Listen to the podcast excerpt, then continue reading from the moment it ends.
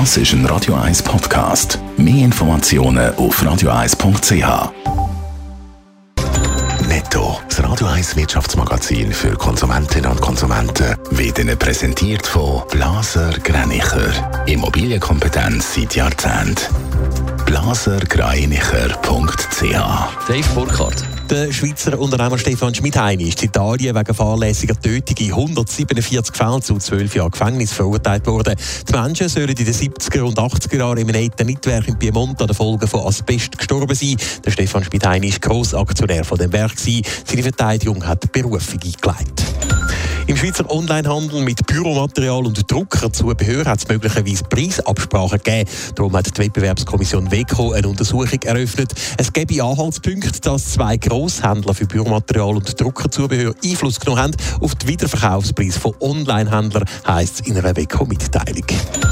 Trotz Inflation kaufen die Schweizerinnen und Schweizer weiter fleissig Fairtrade-Produkte. Die Nachfrage sei im letzten Jahr stabil gewesen, schreibt Max Havelaar in einer Mitteilung. Der Umsatz beläuft sich auf 913 Millionen Franken. Das ist 1% weniger als im Jahr vorher.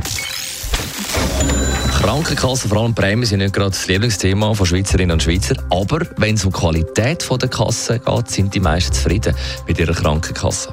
Ja, die Schweizer Krankenkassen kommen auch in diesem Jahr wieder gute bis sehr gute Noten über. Das zeigt die neueste Umfrage vom Internetvergleichsdienst Comparis zur Kundenzufriedenheit. Gerade sechs Kassen kommen bei dieser Umfrage die Note 5,2 über.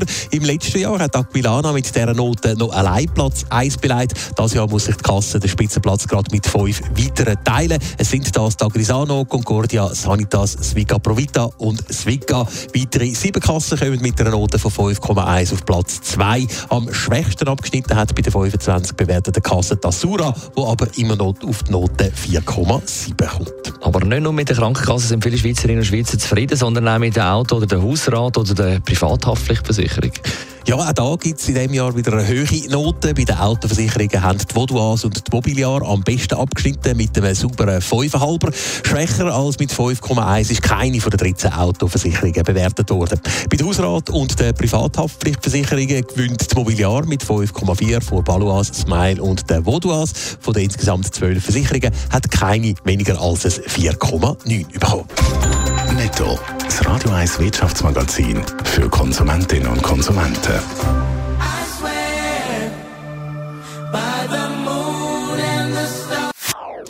Das ist ein Radio 1 Podcast. Mehr Informationen auf radio1.ch.